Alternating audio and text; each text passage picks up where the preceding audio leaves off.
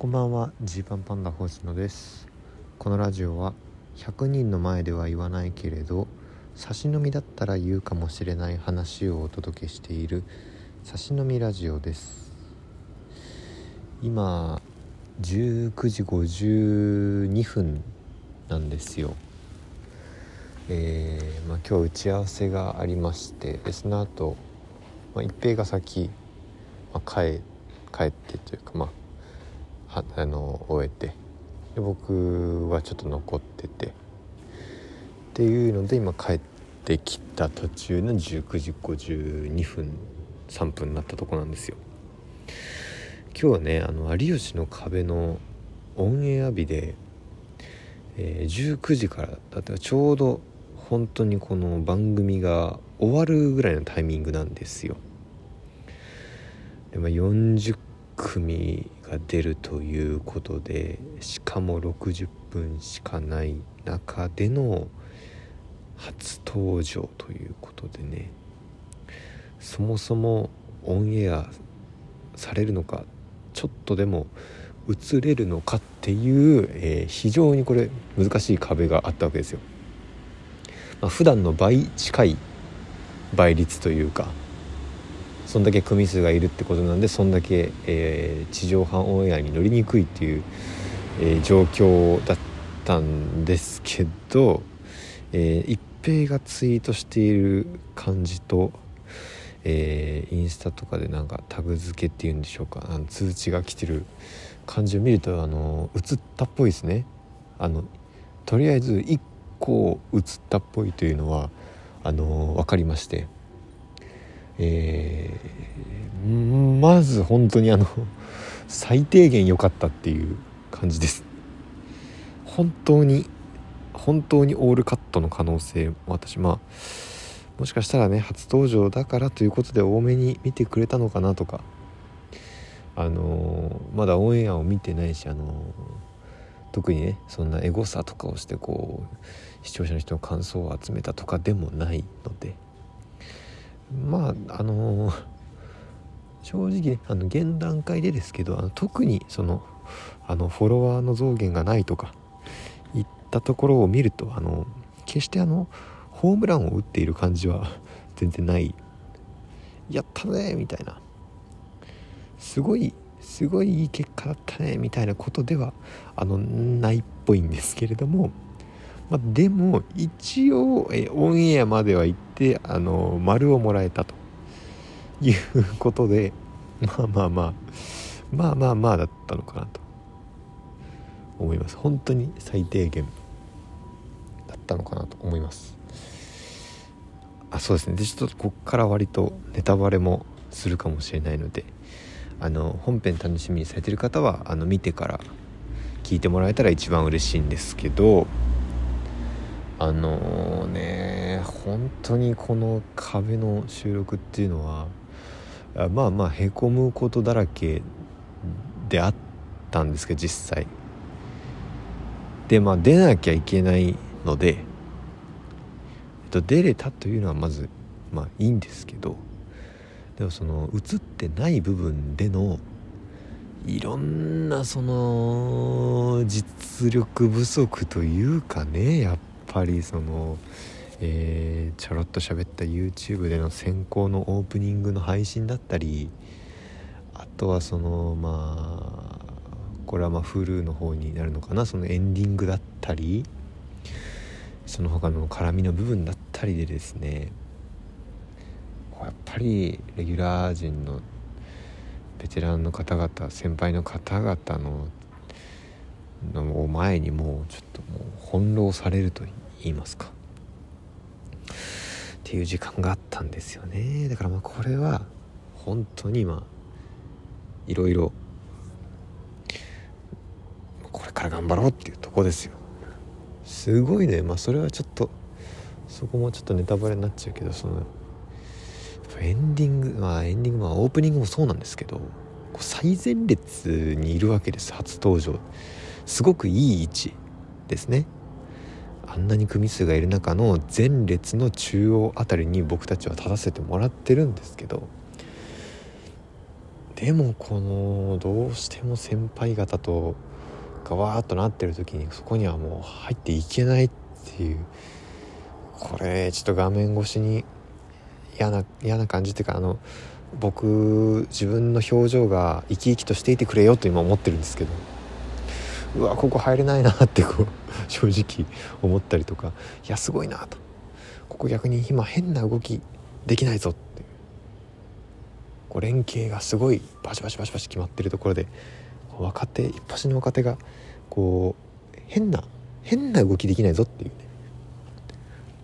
いうことを思ったり。一方でそのオープニングの雰囲気とか見てもらえると分かると思うんですけどむちゃくちゃあったかくて。何でも盛り上げてやるぞっていういう空気がすごくあったのでうわってこんなにこんなに手だれが集まるとこんなに温かい空気になるのかって思ったりしましてね、うん。まあ、よくライブとかでもあるじゃないですか。あのなんちゃらのコーナーイエーイっていうこの盛り上がり。でここの盛り上がりの力っていうのがね凄まじいですね。その盛り上げるぞっていう感じそのただただでかい声出すぞとかじゃなくてそのこの場をみんなで盛り上げるぞっていうね雰囲気。すごい強い軍隊の雰囲気。軍隊って言うとあれかな。軍隊じゃないんですけど。なんかその何て言うんだろうな。信長君行くぞみたいな。団結一致団結した感じ。天下を取るぞという雰囲気。それをね肌で感じました。でまあネタパートで言うとあの本当に現場行ってみないと分かんないみたいなところが結構あってえこれどうなってんのかなオンエアでは。えっとねそのまあネタバレしちゃうとあのトム・クルーズマダム・タッソーっていうね有名人がいっぱい並んでる VIP の方々とかがこう肖像になったり彫刻になったりしてる、まあ、像の中像の本があってまあバイクに乗ってるトム・クルーズがいてその後ろに乗ることができるみたいな、えー、ものがあったんで、まあ、それを使ってあのウーバーイーツのバッグをこう背負ってもらってそのトム・クルーズがウーバーのバイトしてるみたいなあの設定のものをやったんですよ。でこれもまた難しくてあのこれほんとね裏の話にはなりますけどやっぱりそのスポンサー事情とかが難しいんですよでウーバーのバッグをこう背負ってもらって、えー、トム・クルーズがウーバーのバイトしてるみたいに言おういう感じにしようかなと最初思ったんですけどこうスタッフさんからちょっとちょっとご相談みたいな感じでこれちょっとあのウーバーイーツっていう表記表示はあまり使わないでいただきたいと、うん、配達してるはいいんですけどウーバーイーツって言い切られるとちょっとあまり嬉しくないです。というのもトム・クルーズのトム・クルーズさんのスポンサー周りの話があるんでと。なるほどと。トム・クルーズさんといろんなねいろんなそれは CM やったりスポンサーやったりしてるスポンサーっていうかあの、うん、CM かな、うん、PR とかやったりしてる中で、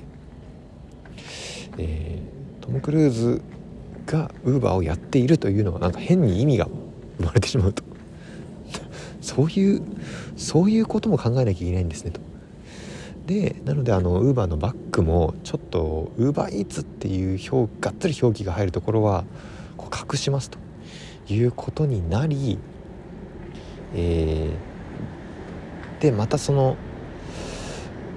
えっとねそのがっつり背負わせるみたいなこれちょっとオンエア上どう見えてるのか分かんないんですけどそのバッグをはっきりと背中に背負わせる要は腕周りをこう紐通すっていうのは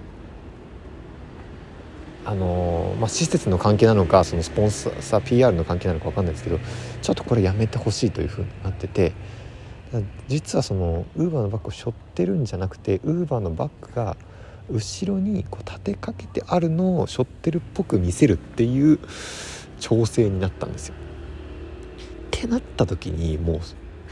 正直当日行ってその絶望的だなと思っちゃって。そのこれ